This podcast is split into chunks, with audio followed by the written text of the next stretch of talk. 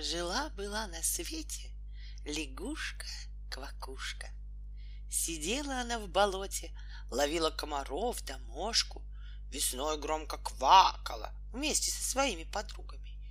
И весь век она прожила бы благополучно, конечно, в том случае, если бы не съел ее аист. Но случилось одно происшествие. Однажды она сидела на сучке, высунувшейся из-за воды коряги, и наслаждалась теплым мелким дождиком. Ах, какая сегодня прекрасная мокрая погода, думала она. Какое это наслаждение кваковать, жить на свете. Дождик моросил по ее пестренькой лакированной спинке, капли его подтекали ей под брюшко и за лапки, и это было восхитительно приятно. Так приятно, что она чуть-чуть не заквакала. Но, к счастью, вспомнила, что была уже осень, и что осенью лягушки не квакают. На это есть весна, и что, заквакав, она может уронить свое лягушачье достоинство. Поэтому она промолчала и продолжала нежиться. Вдруг тонкий, свистящий, прерывистый звук раздался в воздухе. Есть такая порода уток, когда они летят, то их крылья, растекая воздух, точно поют. Или лучше сказать, посвистывают. Фью, фью, фью, фью. Раздается в воздухе. Когда летит, высоко над вами стадо таких уток, а их самих даже и не видно — так они высоко летят. На этот раз утки, описав огромный полукруг, спустились и сели как раз в то самое болото, где жила лягушка. «Кря-кря!» — сказала одна из них. «Лететь еще далеко, надо покушать». И лягушка сейчас же спряталась. Хотя она и знала, что утки не станут съесть ее, большую и толстую квакушку, но все-таки она на всякий случай нырнула под корягу. Однако, подумав, она решилась высунуться из воды, высунула свою лупоглазую голову. Ей было очень интересно узнать, куда летят утки. «Кря-кря!» — сказала другая утка. «Уже холодно становится. Скорей на юг! Скорей на юг!» И все утки стали громко крякать в знак одобрения. «Госпожи утки!» осмелилась сказать лягушка. Что такое юг, на который вы летите? Прошу извинения за беспокойство. И утки окружили лягушку. Сначала у них явилось желание съесть ее, но каждая из них подумала, что лягушка слишком велика и не пролезет в горло. Тогда все они начали кричать, хлопая крыльями. «Хорошо на юге, теперь там тепло, там есть такие славные теплые болота, какие там червяки! Хорошо на юге!» Они так кричали, что почти оглушили лягушку. Едва-едва она убедила их замолчать и попросила одну из них, которая оказалась ей толще и умнее всех, объяснить ей, что такое юг.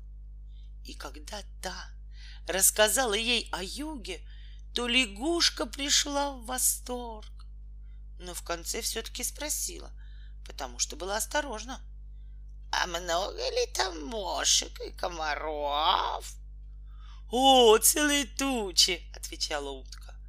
Ква, сказала лягушка и тут же обернулась посмотреть, нет ли здесь подруг, которые могли бы услышать ее и осудить за кваканье осенью. Она уже никак не могла удержаться, чтобы не квакнуть хоть разик. «Возьмите меня с собой!» «Это мне удивительно!» — воскликнула утка. «Как мы тебя возьмем? У тебя нет крыльев!» «Когда вы летите?» — спросила лягушка. «Скоро, скоро!» — закричали все утки. «Кря, кря, кря, кря! Тут холодно! На юг, на юг!» «Позвольте мне подумать. Только пять минут!» — сказала лягушка. «Я сейчас вернусь. Я, наверное, придумаю что-нибудь хорошее». И она шлепнулась с сучка, на который была снова влезла в воду и нырнула в тину. и совершенно зарылась в ней, чтобы посторонние предметы не мешали ей размышлять. Пять минут прошло, утки совсем было собрались лететь, как вдруг из воды около сучка, на котором она сидела, показалась ее морда. И выражение этой морды было самое сияющее, на какое только способна лягушка. «Я придумала, я нашла!» — сказала она. «Пусть две из вас возьмут свой клювый прутик, а я прицеплюсь за него посередине. Вы будете лететь, а я ехать. Нужно только, чтобы вы не крякали, а я не квакала. Все будет превосходно!» Хотя молчать и тащить хоть бы и легкую лягушку три тысячи верст не бог знает какое удовольствие, но ее ум привел уток в такой восторг, что они единодушно согласились нести ее. Решили переменяться каждые два часа. И так как уток было, как говорится в загадке, столько, да еще столько, да полстолько, да четверть столько, а лягушка была одна, то нести ее приходилось не особенно часто. Нашли хороший, прочный прутик. Две утки взяли его в клювы. Лягушка прицепилась ртом за середину, и все стадо поднялось на воздух. У лягушки захватило дух от страшной высоты, на которую ее подняли. Кроме того, утки летели неровно и дергали прутик. Бедная квакушка болталась в воздухе, как бумажный паяц, и изо всей мочи стискивала свои челюсти, чтобы не оторваться и не шлепнуться на землю. Однако она скоро привыкла к своему положению и даже начала осматриваться. Под нею быстро поносились поля, луга, реки и горы, которые ей, впрочем, было очень трудно рассматривать, потому что, вися на прутике, она смотрела назад и немного вверх. Но кое-что все-таки видела и радовалась, и гордилась. Вот как я превосходно придумала, думала она про себя. А утки летели вслед, занесшие ее передней парой, кричали и хвалили ее. Удивительно умная голова, наша лягушка, говорили они. Даже между утками мало таких найдется. Она едва удержалась, чтобы не поблагодарить их, но, вспомнив, что, открыв рот, она свалится со страшной высоты, еще крепче стиснула челюсти и решила терпеть. Она болталась таким образом целый день. Несшие ее утки переменились на лету ловко, перехватывая прутик. Это было очень страшно. Не раз лягушка чуть было не квакала от страха — но нужно было иметь присутствие духа, а она его имела. Вечером вся компания остановилась в каком-то болоте. Зарею утки с лягушкой снова пустились в путь. Но на этот раз путешественница, чтобы лучше видеть, что делается на пути, прицепилась спинкой и головой вперед, а брюшком назад.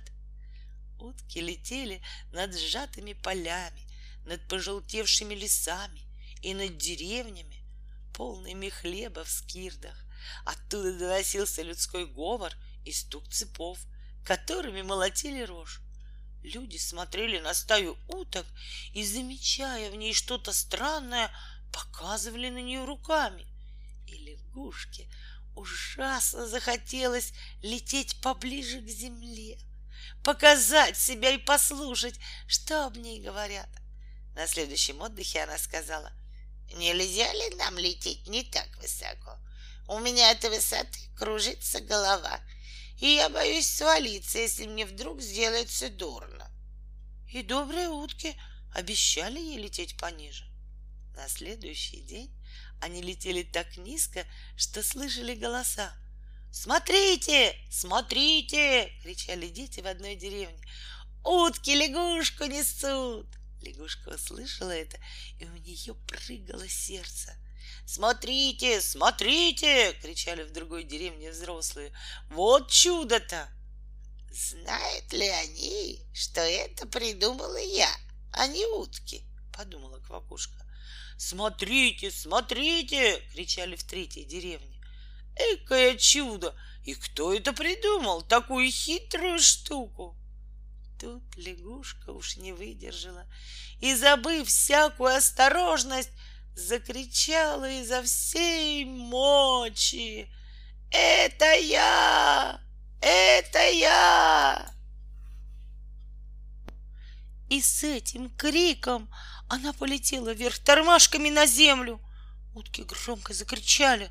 Одна из них хотела подхватить бедную спутницу на лету, но промахнулась.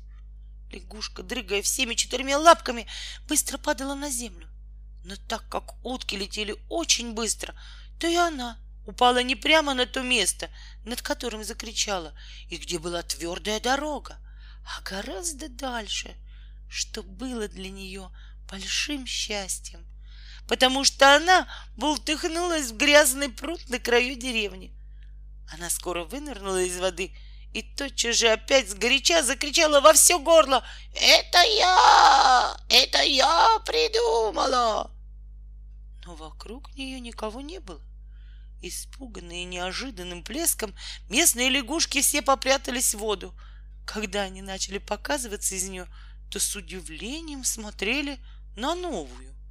И она рассказала им чудную историю о том, как она думала всю жизнь и, наконец, изобрела новый, необыкновенный способ путешествия на утках. Как у нее были свои собственные утки, которые носили ее куда ей было угодно. Как она побывала на прекрасном юге, где так хорошо, где такие прекрасные теплые болота и так много мошек и всяких других съедобных насекомых. Я заехала к вам посмотреть, как вы живете, сказала она.